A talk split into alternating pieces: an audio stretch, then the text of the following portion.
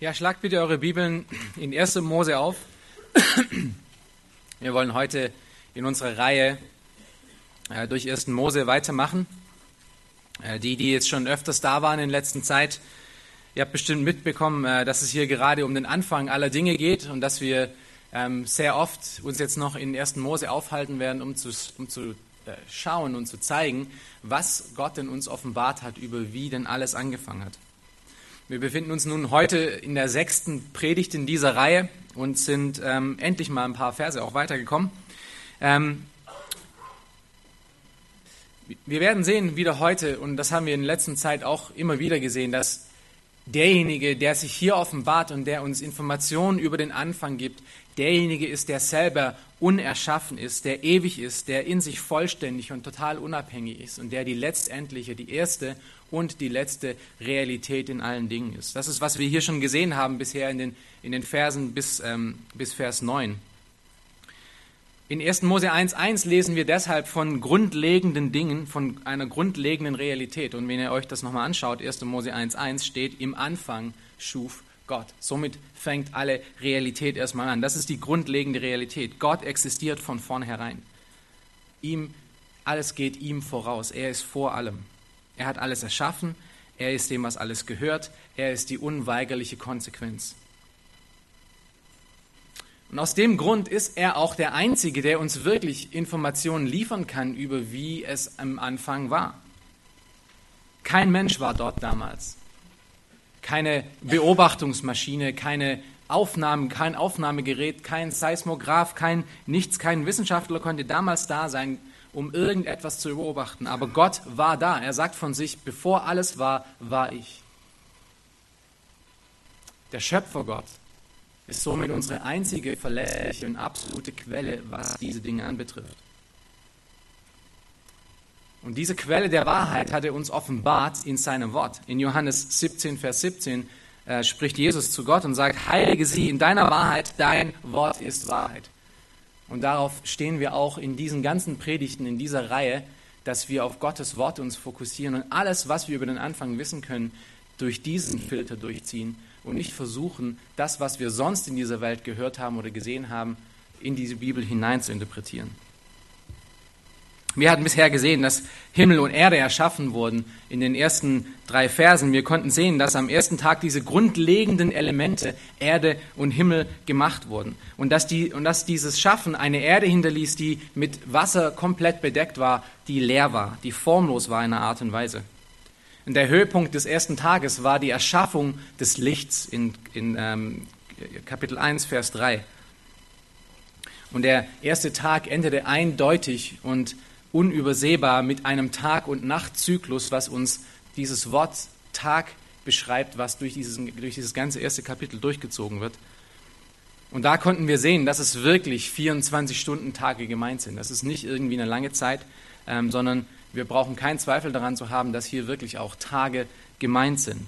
Es sind 24 wortwörtliche Stunden. Mose konnte es kaum deutlicher machen, als einen Tag- und Nachtzyklus festzulegen, um einen Tag festzulegen. Wir hatten dann in der vorletzten, in der letzten Predigt gesehen die Scheidung ähm, und Ausdehnung des Himmels.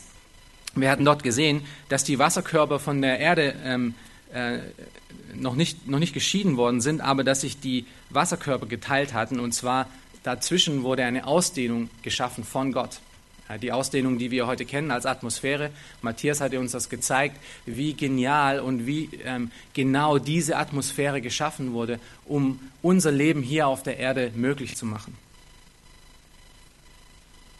Und das bringt uns dann nun zum dritten Tag. In Versen 9 bis 13. Wir finden, finden uns heute in den Versen 9 bis 13 wieder. Lass uns den Text kurz zusammen lesen, bevor wir da rein einsteigen. Vers 9, 1. Mose 1. Und Gott sprach, es sammle sich das Wasser unter dem Himmel an einem Ort, damit man das Trockene sehe. Und es geschah so. Und Gott nannte das trockene Erde, aber die Sammlung der Wasser nannte er Meer.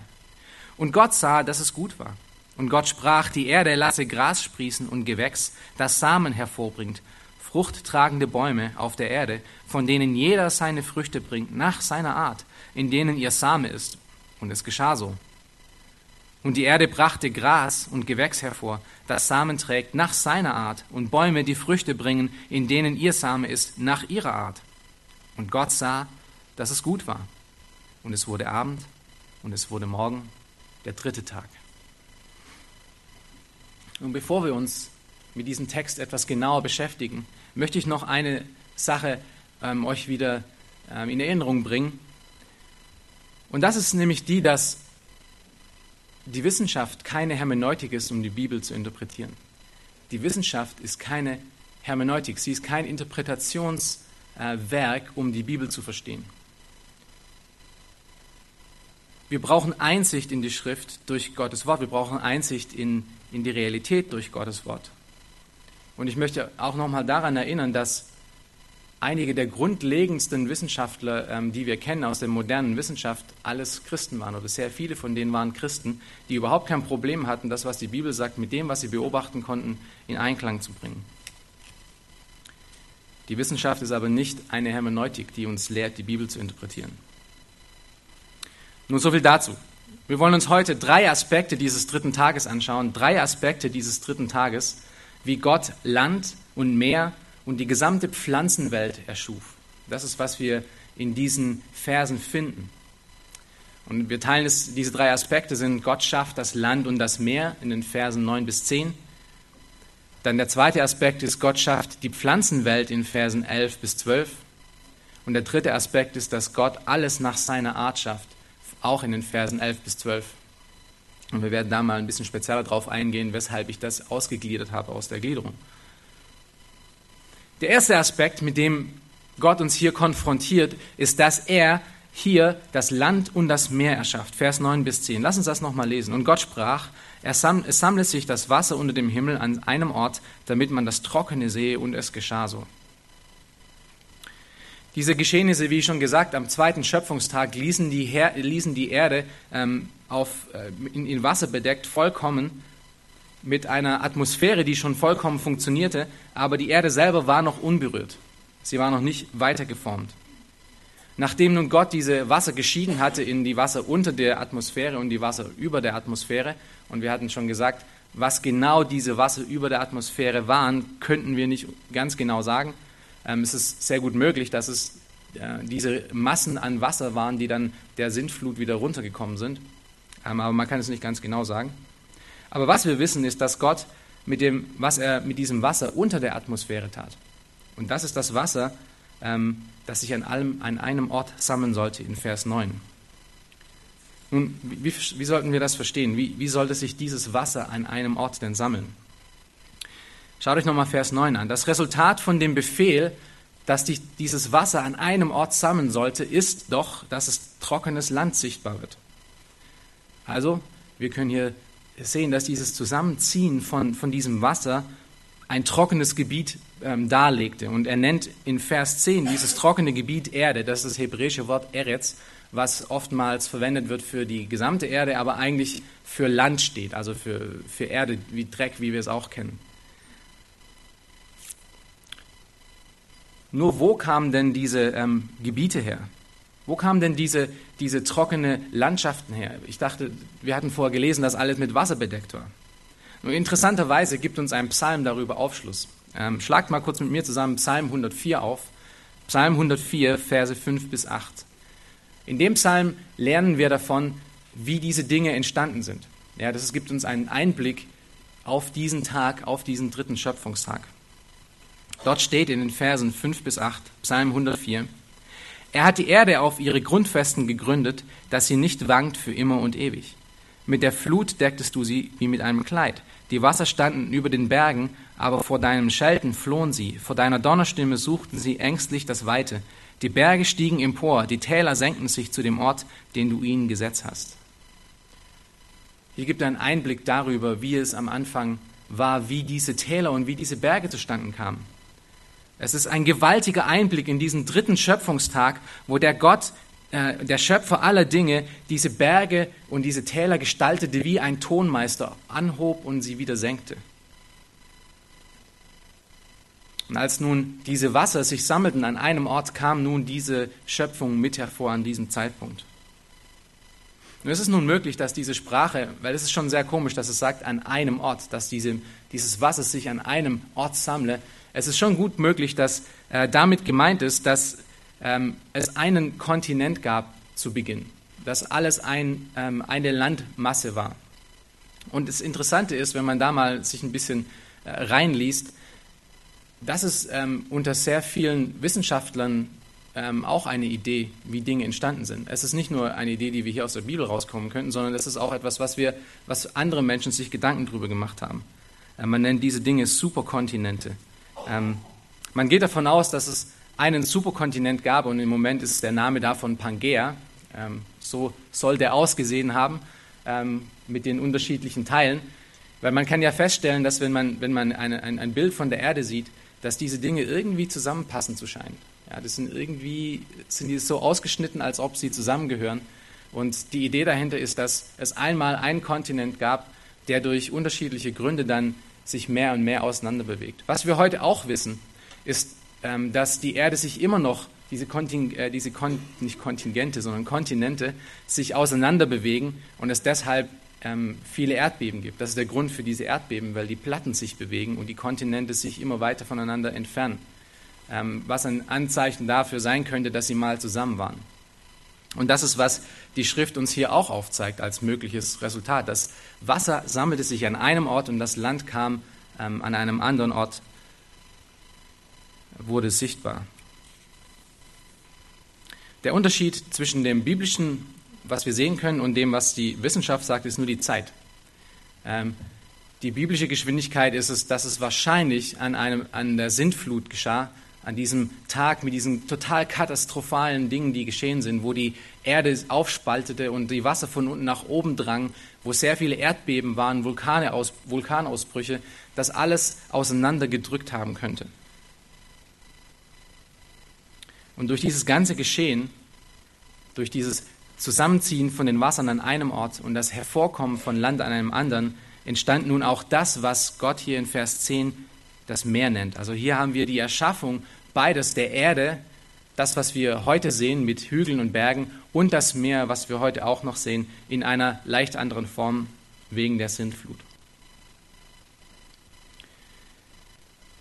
Dass das Wasser, dieses Meer nicht wieder auf das Land zurückkommt, liegt auch ganz speziell daran, dass Gott das so getan hat. Schlagt nochmal Psalm 104 auf. Ich hoffe, dass eure äh, Finger vielleicht noch da sind. Psalm 104, Vers 9. Wir haben bis Vers 8 vorher gelesen. Im Vers 9 gibt uns Gott hier oder gibt uns der Schreiber von, von dem Psalm Einblick darüber, was Gott mit diesen Wassern am Anfang getan hat. Du hast den Wassern eine Grenze gesetzt, dass sie nicht überschreiten sollen. So hier legt Gott ganz klar eine Grenze fest, wo diese Wasser hingehören. Ja, sie kommen nicht nochmal über das Land drüber, sondern sie sind da, wo sie Gott hingepflanzt hat und platziert hat, da werden sie auch bleiben. Nun, was war denn diese Beschaffenheit dieses Meeres?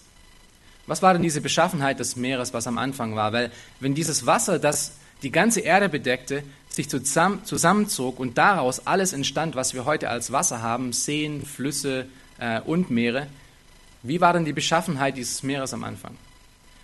konsequenterweise muss man ja sagen, okay, heute ist das Meer salzig, oder? Dann muss ja wohl alles damals salzig gewesen sein. Äh, dem ist nicht wirklich so. Heute haben wir auch ähm, keine salzigen Flüsse mehr. Ohne jetzt groß ins Detail zu gehen, das was, wir im, das, was das Meer salzig macht, sind Mineralien und Ablagerungen, die aus den Flüssen herausgespült werden in das Meer hinein. Das ist, was das Meer salzig macht. Und ja, ihr versteht es richtig, das bedeutet, dass das Meer mit jedem Jahr salziger wird, als es vorher war. Das bedeutet konsequenterweise aber auch, dass es mal eine Zeit gab, wo das Meer weniger salzig war, als es heute ist. Das heißt, das Meer zu der Zeit, in der Gott es schied von dem Wasser, ist sehr wahrscheinlich ein sehr geringes Salzgehalt gehabt, als es heute hat. Viel geringer, als es heute hat. Wir müssen uns auch daran erinnern, dass zu der Zeit von der Sintflut sehr viele Mineralien und sehr viele Sedimente in das Meer gespült worden sind und somit den ganzen Salzgehalt noch mehr bereichert haben. Ich nenne das, weil man das oft ab und zu mal hört in, in Debatten über, über Schöpfung, wo die Leute dann sagen, ja, aber das kann ja gar nicht sein, dass es alles ein, eine, äh, eine Quelle hat, eine Wasserquelle, weil wir haben, äh, wir haben Süßwasser und wir haben Salzwasser. Na, das kommt aber daher, dass sich Salzwasser erst entwickeln musste. Das ist nicht etwas, was von Anfang an so da war. Nun gibt es immer wieder Einwände zu diesen Dingen, wenn wir das in dieser Schrift, wenn wir das in, in 1. Mose lesen. Ähm, viele Menschen stoßen sich an der Einfachheit der Beschreibung von dem, was wir hier in 1. Mose lesen. Und der Grund ist, weil sie in der Wissenschaft sehr komplexe und sehr intelligent klingende Argumente ähm, über den Anfang hören und denken, das muss ja da auch irgendwo reinpassen. Das hört sich ja sehr logisch an. Wie schon gesagt, dass die, ähm, die Wissenschaft ist keine Methode, keine Methode, um ähm, die Bibel zu interpretieren. Die Wissenschaft ist eine Methode, um das zu interpretieren, was wir beobachten können. Und das Problem ist, wir können den Anfang nicht beobachten. Es muss beobachtet werden, es muss reproduzierbar sein. Und das ist, was die Wissenschaft über das nicht tun kann, über diesen Anfang. Aber Gott hat deutlich gesprochen von Anfang an. Als Architekt, als Schöpfer dieser Dinge hat er angefangen. Und was Christian gerade gelesen hatte aus Hiob, ähm, ist eine Antwort Gottes auf die selbstgerechten Fragen von Hiob, die, äh, die er gegenüber Gott hatte.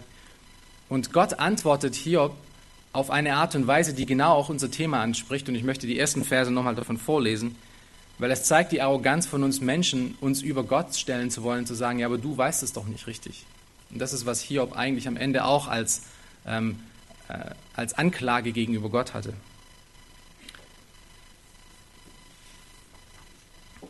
Das ist in Hiob 38, Vers 4 bis 11. Wo warst du, als ich den Grund der Erde legte? Sprich es aus, wenn du Bescheid weißt. Wer hat ihre Maße bestimmt? Weißt du das? Oder wer hat die Messschnur über sie ausgespannt? Worin wurden ihre Grundpfeiler eingesenkt? Oder wer hat ihre Ecksteine gelegt, als die Morgensterne miteinander jauchzten und alle Söhne Gottes jubelten? Wer hat das Meer mit Schleusen verschlossen, als es hervorbrach, heraustrat wie aus dem Mutterschoß? als ich es in Wolken begleitete und Wolkendunkel zu seinen Windeln machte, als ich ihm seine Grenzen zog und Riegel und Tore einsetzte und sprach, bis hierher sollst du kommen und nicht weiter, hier soll sich der Stolz deiner Wellen legen. Und das ist genau das, was wir hier auch wieder in 1. Mose 9 sehen. Als Gott Erde und, ähm, und Wasser trennte, schuf er diese Grenze zwischen, zwischen den beiden. Was war die Antwort von Hiob auf diese Gegenfragen von Gott? Genau, das Schweigen. Er war nicht da. Woher soll er das auch wissen? Wie soll er sich denn anmaßen, zu Gott zu sprechen und zu sagen, aber ich weiß es besser? Nun, schaut euch nochmal zurück zu 1. Mose, schaut euch nochmal Vers 9 an. Und hier sehen wir einen Satz, der in, in diesen ganzen Schöpfungsberichten sehr oft vorkommt. Und dieser Satz ist, es geschah so. Es geschah so. Das ist eine einfache Aussage mit ziemlich weitreichenden Konsequenzen. Was es aussagt, ist, dass alles das, was Gott spricht, genau so auch passiert, wie er es gesprochen hat. Es gibt keine Ausnahme. Es gibt niemand und nichts, der seinen Plan durchkreuzen kann. Alles, was Gott spricht, geschieht so, wie er es spricht, an dem Zeitpunkt, wie er es spricht. Und dann schaut noch mal kurz runter, einen Vers weiter. Hier sehen wir das Prädikat von dem, was Gott spricht. Wenn Gott spricht, geschieht etwas. Und wie ist das, was geschieht? Schaut euch in Vers 10 an am Ende. Das, was Gott spricht und erschafft, ist das Prädikat gut. Es spiegelt die Qualität von seinem Wesen wider. Das Gebäude spiegelt den wider, der es gebaut hat. Und so spiegelt die, die Schöpfung den Schöpfer wider. Und die Schöpfung ist in allem, was erschaffen ist, gut, so wie Gott gut ist. Und somit ist das Land und das Meer, wie es erschaffen wurde, gut geworden. Das bringt uns dann zum zweiten Aspekt des dritten Tages, und das ist, dass Gott die Pflanzenwelt schuf. Nun, nachdem, das Gott, nachdem Gott das Wasser und das Land voneinander getrennt hatte, lag das Land natürlich noch ziemlich brach da, das könnt ihr euch vorstellen. Es war noch unbedeckt, es war ohne Pflanzen, es war ohne Bäume, es war ohne Gestrüpp, es war ohne Tiere, es war ohne Menschen, ohne Lebewesen. Es war einfach kahl und leer. Und in diese Lehre hinein erschafft Gott nun in Vers 11 die ganze Pflanzenwelt. Lass uns das zusammen lesen. Und Gott sprach, die Erde lasse Gras sprießen und Gewächs, das Samen hervorbringt, fruchttragende Bäume auf der Erde, von denen jeder seine Früchte bringt, nach seiner Art, in denen ihr Same ist. Und es geschah so. Nun, die Worte, die hier verwendet werden für diese Pflanzenwelt, sind drei hebräische Worte. Das eine ist Desse, was frisches Gras bedeutet oder Vegetation. Das andere ist Esef, samentragendes ähm, Gewächs.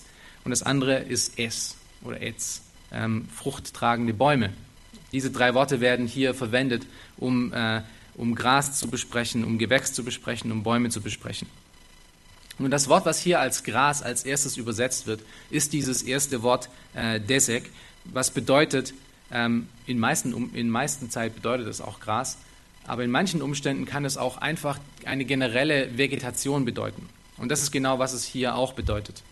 Hier spricht Gott nämlich nicht nur von Gras als nur das Gras, was wir hier draußen sehen, sondern er spricht von der ganzen Vegetation, die sich unterscheidet von der samentragenden Vegetation, was die anderen beiden Wörter sind. Der Grund hierfür ist, wenn ihr in Vers 29 und 30 mal anschaut, dort kommen diese beiden Wörter wieder vor. Oder dort wird wieder über diese Schöpfung vom Anfang gesprochen. Und dort werden nur zwei Worte verwendet, nicht drei Worte.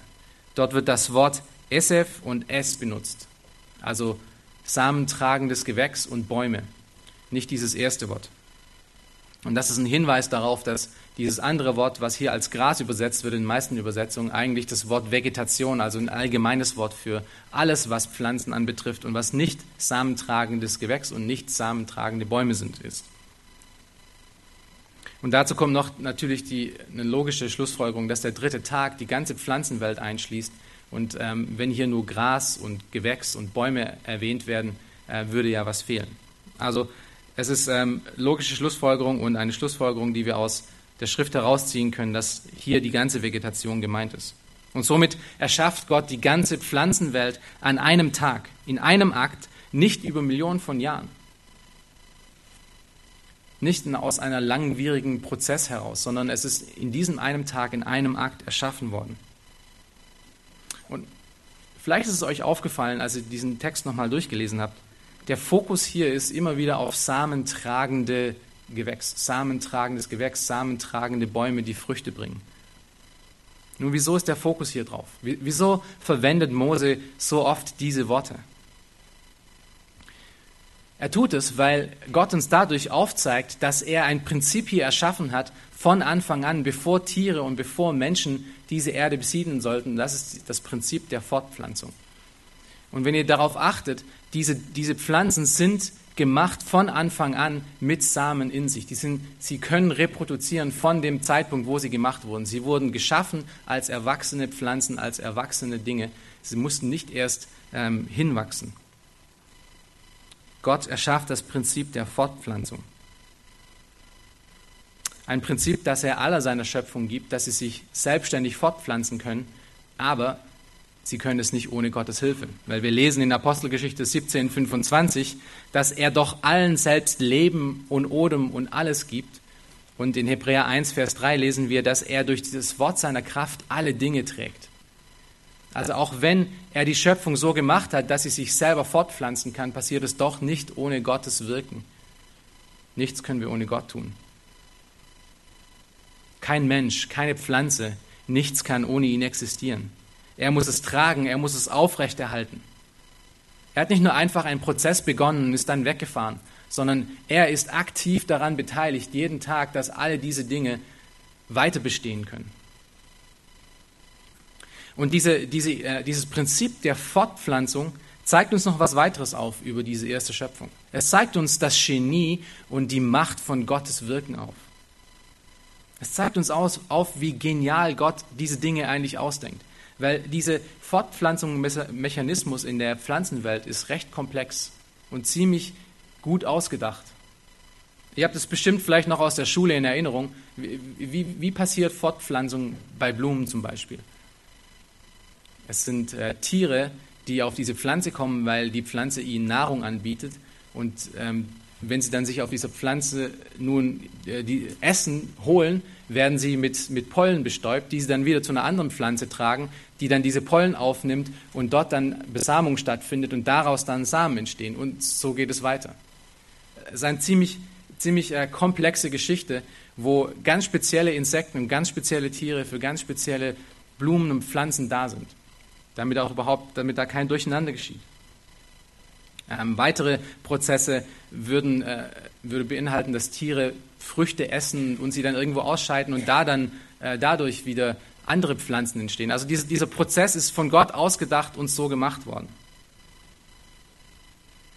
Was an diesem Ökosystem, das Gott nun schafft hier, auffällt, ist, wie abhängig es ist und wie abhängig es voneinander ist und wie es äh, Integration mit anderen Teilen der Schöpfung benötigt.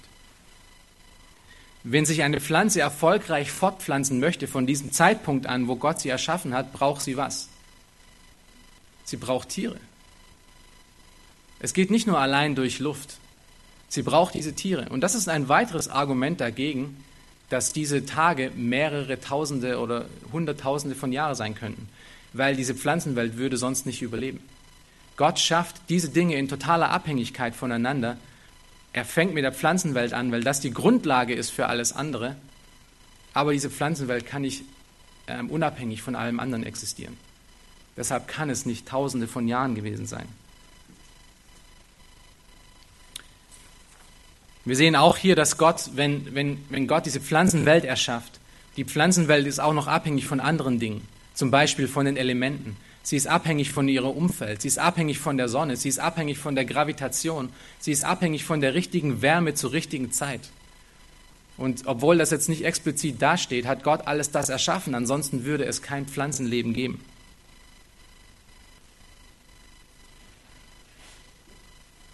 Gott hat es erschaffen und es geschah so. Es hat keine Entwicklung stattgefunden, sondern es war da an diesem Tag.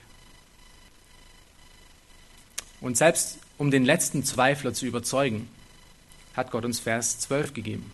Lass uns den zusammenlesen. Und die Erde brachte Gras und Gewächs hervor, das Samen trägt, nach seiner Art und Bäume, die Frucht bringen, in denen ihr Same ist, nach ihrer Art. Und Gott sah, dass es gut war. Gott sagte, dass es passieren sollte und es geschah so. Und er wiederholt es nochmal und sagt dann ganz speziell, und wenn ihr den Vers 12 nochmal anschaut, diese Dinge existieren mit Samen in sich schon. Sie sind erwachsen, sie sind perfekt. Aber diese Pflanzenwelt, wie gesagt, ist noch nicht komplett. Sie braucht die Tierwelt, ansonsten würde sie nicht funktionieren. Nun, wir können uns die Frage stellen, wieso schuf Gott denn diese Pflanzenwelt? Wieso schuf Gott denn die Pflanzenwelt zuerst vor allen anderen Dingen? Es ist, weil die Pflanzenwelt extrem wichtig ist für alle Lebewesen, die danach kommen. Nicht nur das, sondern es schafft überhaupt die Möglichkeit, auf dieser Welt Leben haben zu können. Denn Pflanzen sind extrem wichtig für die Produktion von Sauerstoff. Bäume sind Luftfilter. Ähm, Wurzeln sind sozusagen die automatischen Gärtner dieser Erde. Also diese Pflanzenwelt ist, ähm, schafft eine Voraussetzung für andere Lebewesen, dass sie überhaupt hier existieren können. Und darin sehen wir die Fürsorge Gottes für seine Schöpfung. Er schafft alles nach den, nach den Abhängigkeiten, wie sie benötigt sind. Schaut euch Vers 29 und 30 nochmal an, lasst uns die zusammen lesen kurz. Dort wird es beschrieben, wozu denn diese Pflanzenwelt geschaffen wurde. Dort steht Vers 29, und Gott sprach, siehe, ich habe euch alles samentragende Gewächs gegeben, das auf der ganzen Erdoberfläche wächst, auch alle Bäume, an denen samentragende Früchte sind, sie sollen euch zur Nahrung dienen. Aber alle Tiere der Erde und alle Vögel des Himmels und allem, was sich regt auf der Erde, allem, in dem eine lebendige Seele ist, habe ich euch grünes Kraut zur Nahrung gegeben, und es geschah so. Gottes Wirken in der Schöpfung war nicht einfach willkürlich, wo er gesagt hat, ah, okay, jetzt mache ich mal Pflanzen und jetzt mache ich das, sondern das war, es ist sehr ausgeklügelt und sehr, und sehr genau und ganz spezifisch gemacht. Wir müssen uns an diesem Punkt aber noch einem ganz wichtigen Punkt widmen und das ist etwas, was ihr vielleicht auch schon gesehen habt und das ist der dritte Aspekt von diesem dritten Schöpfungstag und das ist Gott, dass Gott nach seinen Arten geschaffen hat das Gott nach seinen Arten geschaffen hat. Diese Phrase ist euch sicherlich aufgefallen beim Durchlesen, oder? Es wird wiederholt in diesen zwei Versen, Vers 11 und Vers 12, dreimal und es kommt im restlichen 1. Mose noch öfters vor. Lass uns das nochmal zusammen lesen, Vers 11 und 12. Und Gott sprach, die Erde lasse Gras sprießen und Gewächs, das Samen hervorbringt, fruchttragende Bäume auf der Erde, von denen jeder seine Früchte bringt, nach seiner Art, in denen ihr Same ist. Und es geschah so. Und die Erde brachte Gras und Gewächs hervor, das Samen trägt nach seiner Art, und Bäume, die Früchte bringen, in denen ihr Same ist, nach ihrer Art. Und Gott sah, dass es gut war. Wieso dieser Fokus auf nach seiner Art und nach ihrer Art? Es ist ziemlich wichtig, dass wir uns hier Gedanken drüber machen, ähm, denn Gott zeigt uns hier etwas ganz Spezielles. Gott zeigt uns, dass er die Schöpfung ähm, so geschaffen hat, auf eine Art und Weise geschaffen hat, ähm, die uns heute etwas schwerfällt zu verstehen. Gott hat alle Pflanzen geschaffen mit Einschränkungen. Gott schuf diese Pflanzen mit der Einschränkung, dass sie nur innerhalb ihrer Art sich fortpflanzen können. Das gleiche finden wir übrigens auch am fünften Tag, als Gott die Tiere erschuf. Lass uns das mal kurz zusammenlesen. Vers 21.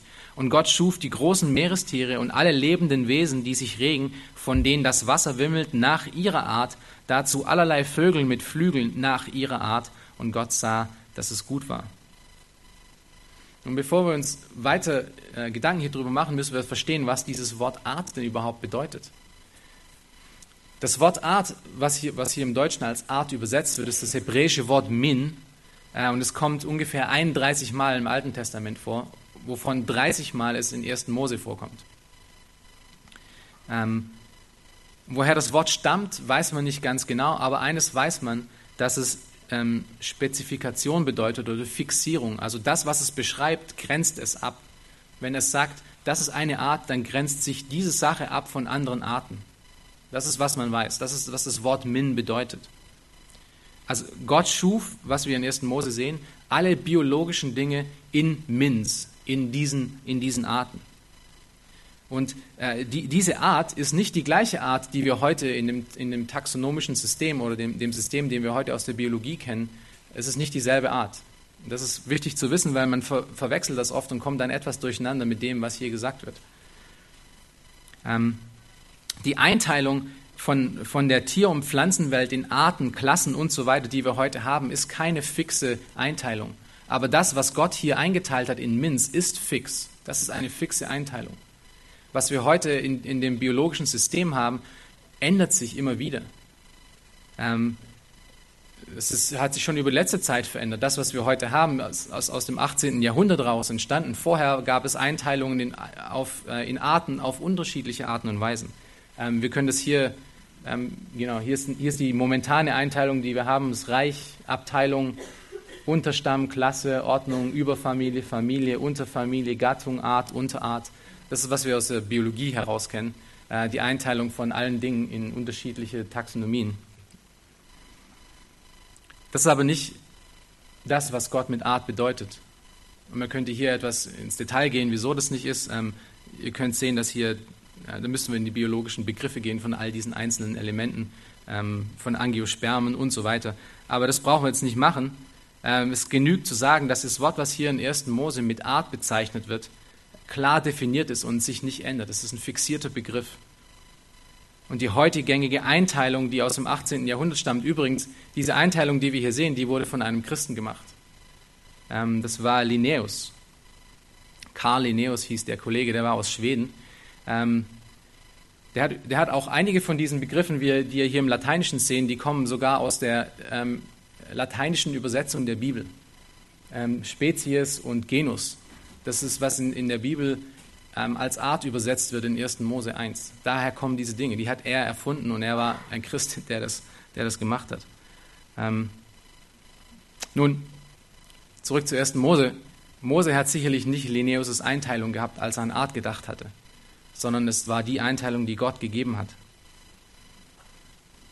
Was nun aus diesen Versen dann deutlich wird, ist, dass ähm, Gott die biologische Welt in Mins eingeteilt hat, ähm, welche dazu da waren, in ihrer eigenen Min, in ihrer eigenen Kategorie, Kategorie sich reproduzieren zu können, aber nicht außerhalb davon. Und diese biologische Vielfalt, die wir heute haben, ist nicht durch Jahrmillionen von Änderungen entstanden, sondern Gott hat sie gegeben in ihren eigenen Arten, die sich nicht außerhalb von ihrer Art bewegen können. Werner Gitz schreibt hierzu, ähm, und ich zitiere ihn mal, die Arten sind in sich abgeschlossen und fertig. Es gab demnach also kaum äh, keinen Urbaum, keinen Urfisch, keinen Urvogel und auch keinen Urmenschen.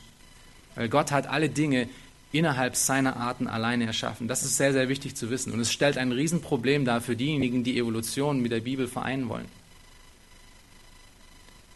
Weil die grundlegende Idee von Evolution ist nämlich, dass sich Entwicklung über Arten hinaus stattfindet, dass es über Reiche hinaus, über Stämme hinaus sich entwickelt. Zum Beispiel eine Amöbe wird zu einem Fisch. Ein Fisch wird zu einem Vogel, ein Vogel wird zu einem Landtier und ein Landtier wird zu einem Menschen. Das ist Entwicklung über Kategorien hinaus, nicht über Arten, nicht nur über Arten hinaus. Aber das ist nicht das, was Gott uns hier aufzeigt. Das ist nicht das, was in 1. Mose steht. In 1. Mose ist es klar definiert, fixiert, eingegrenzt. In der Pflanzenwelt bleiben Fruchtbäume Fruchtbäume innerhalb ihrer Art, Samenpflanzen bleiben Samenpflanzen innerhalb ihrer Art. Wir können versuchen, Rosen mit Äpfelbäumen zu paaren. Wir bekommen keine Äpfelrosen. Ähm, es geht nicht. Gott hat es so gemacht. Und der Grund, weshalb es nicht geht, ist, weil Gott die, äh, die Chromosome in jedem von diesen Arten so geregelt hat, dass die Anzahl und die Beschaffenheit dieser Chromosome, Chromosome sich nicht mit anderen ähm, verbinden kann. Das geht einfach nicht. Aber innerhalb der Art geht es schon. Und das sehen wir in der Vielfalt, ähm, die wir auch in der Züchtung heute sehen. Gott hat das so geschaffen. Er hat es geschaffen, dass Entwicklung, Anpassung und Mutation innerhalb von einer Art stattfinden kann. Und das ist wiederum, das ist nicht die Art, die wir hier in der Biologie definiert haben, sondern das ist die Art, die wir hier in 1. Mose definiert haben. So kann aus einem, einem Hund ein anderer Hund werden, auch wenn er über sehr lange Zeit anders aussieht, aber er bleibt immer noch ein Hund. Und beim Menschen ist es ähnlich. Gott hat Adam und Eva mit der Fähigkeit erschaffen, sich zu variieren innerhalb seiner eigenen Art. Äh, daher kommen sehr viele unterschiedliche Menschen, sehr viele unterschiedliche Rassen auch. Es ist Mutation, Anpassung und Entwicklung innerhalb der einen Art. Und das Problem ist nun für die Evolutionstheorie folgende. Wären alle Wesen, und das ist, was ja die Evolutionstheorie von ausgeht, wären alle Wesen wirklich von, einem, von einer Zelle aus entstanden, müsste diese Zelle jedes Mal beim Teilen extra Informationen hinzubekommen, um sich zu verbessern. Weil die erste einfachste Zelle ist eine Ein Einzelle. Äh, sie hat einen sehr, sehr einfachen und sehr, sehr überschaulichen äh, Genpool, ein, ein Genom, was, was sehr überschaulich ist. Wenn man das aber mit einem Menschen vergleicht, ist es überhaupt nicht vergleichbar. Also das, der Genpool von einem Menschen ist so vielfach komplexer als in einer Amöbe zum Beispiel. Nun, die Grundidee von der Evolution geht davon aus, dass aus diesem Informationsmaterial, was sich in dieser einen Zelle befunden hat, alles das wird, was wir heute sehen. Und man nennt das Wissenschaft. Und man geht mit wissenschaftlichen Methoden heran. Und verkauft das den Leuten dann als Wahrheit und sagt, das ist, das ist wie es wirklich war, das ist, wie das äh, wirklich geschehen ist.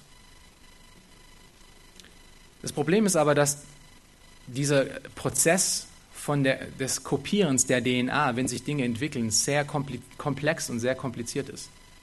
Und sehr spezifisch. Dann geht nur eine kleine Sache falsch dabei, stirbt die Zelle. Da gibt es nicht Versuche, äh, geht, geht nicht, weil wenn es nicht geht, dann geht alles kaputt. Ähm, das ist das erste Problem.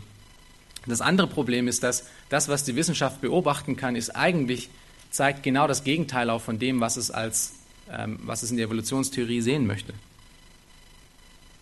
Und zwar ist es das Folgende, dass jede Zelle, die sich kopiert, und das ist bis jetzt immer festgestellt worden, das kann man beobachten, dass wenn eine Zelle sich kopiert, immer sie nur die Information kopiert, die in ihr ist. Sie kopiert sich nicht selber und bringt extra Informationen herein, die nicht da waren vorher. Sie kopiert nur die Informationen, die sie selber hat. Sogar im Gegenteil, wir sehen heute, dass der Genpool immer schlechter wird. Und das kommt daher, dass sich bei der Replikation, bei, dieser, äh, bei diesem Kopieren, ein, kleiner Stück, ein kleines Stück von diesem Strang ähm, fehlt und am Ende weniger Informationen rüberbringt, als vorher da waren. Das ist, was man beobachten kann. Wenn wir wissenschaftlich sein wollen, dann lass uns wissenschaftlich sein, weil Wissenschaft beobachtet Dinge, die im Moment äh, zu beobachten sind. Das können wir sehen. Aber das ist genau das Gegenstück von dem, was die Evolution als Grundlage annimmt. Und zwar, dass sich Kopien von DNA-Strängen verbessern können über Zeit. Aber ich sage euch, du kannst Jahrmillionen da reinstecken und das wird nicht besser werden. Es wird höchstens schlechter werden. Das ist, was wir beobachten können. Also die Evolutionstheorie lässt sich an ihrem wichtigsten und grundlegendsten Punkt widerlegen, und zwar mit ihren eigenen Waffen, rein wissenschaftlich. Aber wir brauchen das nicht mal, weil die Bibel sagt uns nämlich genau das, was wir in der Wissenschaft sonst beobachten können, dass Gott diese Dinge in seine Arten begrenzt hat und sie so erschaffen hat, wie sie da stehen. Auf einmal in einem Akt, weil er der allmächtige Gott dieser Erde ist, weil er alles tun kann, was er möchte. Nun müssen wir natürlich auch noch verstehen, und wir haben das schon öfters gesagt, dass die Evolutionstheorie nicht mehr nur Wissenschaft ist. In der Zwischenzeit ist sie Religion geworden. Es ist in der Zwischenzeit zu einer, zu einer Weltanschauung avanciert, die versucht, der Welt ein, ein Weltbild zu geben, das ohne Gott ist. Die Evolutionstheorie ist viel, viel mehr als nur eine wissenschaftliche Theorie. Und damit kommen wir zum Abschluss von heute, von, von diesem dritten Tag. Ähm, wir konnten sehen, dass dass dieser allweise, allmächtige Gott am dritten Tag der Erde dieses Leben ermöglichte, von dem wir heute noch zehren, indem er das Land hervorbrachte, das Wasser in seine Schranken einwies und die Pflanzenwelt kreierte, von der wir heute auch noch leben. Es würde nun meine, meine Kompetenzen und mein Wissen überschreiten, um euch zu zeigen, wie genial und wie genau diese Pflanzenwelt funktioniert. Aber eine Sache können wir sehen. Wir haben jetzt ja gerade Frühling draußen und ihr könnt es beobachten, wie diese Dinge funktionieren. Und wir können sehen, dass es komplex ist und dass es wunderschön ist und dass es genau den widerspiegelt, der es gemacht hat, den Schöpfer Gott. Alles, was wir sehen, alles, was wir hier draußen sehen, spiegelt seine Herrlichkeit wieder und seinen Namen wieder. Das ist, was der Psalmschreiber in Psalm 19, Vers 2 ausdrückt. Die Himmel erzählen die Herrlichkeit Gottes und die Ausdehnung verkündigt das Werk seiner Hände. Es fließt die Rede Tag für Tag, Nacht für Nacht tut sich die Botschaft kund. Es ist keine Rede und es sind keine Worte, deren Stimme unhörbar wären. Gott hat sich kommuniziert durch die Natur, so dass Paulus in Römer 1 sagen kann, dass kein Mensch eine Entschuldigung hat zu wissen, dass es keinen Gott gibt. Denn diese Dinge, die wir um uns herum sehen, zeigen einen Schöpfer notwendigerweise aus. Einen intelligenten Schöpfer, einen Schöpfer, der fürsorglich ist und der weise ist, weil diese Dinge, je, jeder Aspekt der Wissenschaft zeigt das auf. Es ist alles genau geschaffen, es ist nicht chaotisch, es ist genau organisiert, es ist abhängig voneinander und es funktioniert ohne Fehl immer gleich. Mit der Ausnahme davon, dass wir heute in einer 1. Mose 3 Welt leben und Sünde in diese Welt gekommen ist und Dinge kaputt gehen. Etwas, was in 1. Mose 1 noch nicht war. Die Schöpfung, die wir sehen, und vor allem die Pflanzenschöpfung, und einige haben diese Erfahrung wahrscheinlich gerade zu dieser Jahreszeit, die müssen uns immer zur Anbetung Gottes bringen, weil sie von ihm sprechen, weil sie das aufzeigen, dass das, was er uns offenbart hat, genau so auch wahr ist. Es zeigt seine ewige Kraft und seine Gottheit, die uns zur Anbetung bringen muss. Tut euch mal den Gefallen und schaut euch diese Tage mal um. Schaut euch mal an, wie die Bäume sprießen. Schaut euch mal an, wie dieser Fortpflanzungsprozess, von dem wir gerade gehört haben, stattfindet, in dem Vögel und Bienen äh, diese Dinge bestäuben und woanders hinfliegen. Oder schaut euch mal ein Video dazu an. Es gibt sehr viele gute Videos, die darüber gemacht wurden, wie dieses Ökosystem funktioniert. Und dann geht zurück zu 1. Mose 1, Vers 9 und 10, äh, Vers 9 bis 13 und schaut euch an, das ist genau das, wie Gott das gemacht hat. Diese Komplexität, diese Abhängigkeit ist das, was er kreiert hat. Alles zu seiner Ehre. Und es ist schmerzhaft zu sehen, dass es Leute gibt, die versuchen, die, die von sich sagen, dass sie wirklich Gott kennen, die versuchen, ein System in diese, in diese Herrlichkeit hineinzubringen, das versucht, Gott abzuschaffen. Das ist krank. Und wie gesagt, es ist nicht nur, dass es von der Schrift her keinen Sinn macht, es macht in sich selber auch keinen Sinn. Also schaut euch diese Tage mal um und schaut euch das alles mal an und dann brecht den Lobpreis aus und, und äh, gibt dem Schöpfer alle Ehre für das, was er gemacht hat. Wir sehen es um uns herum. Amen.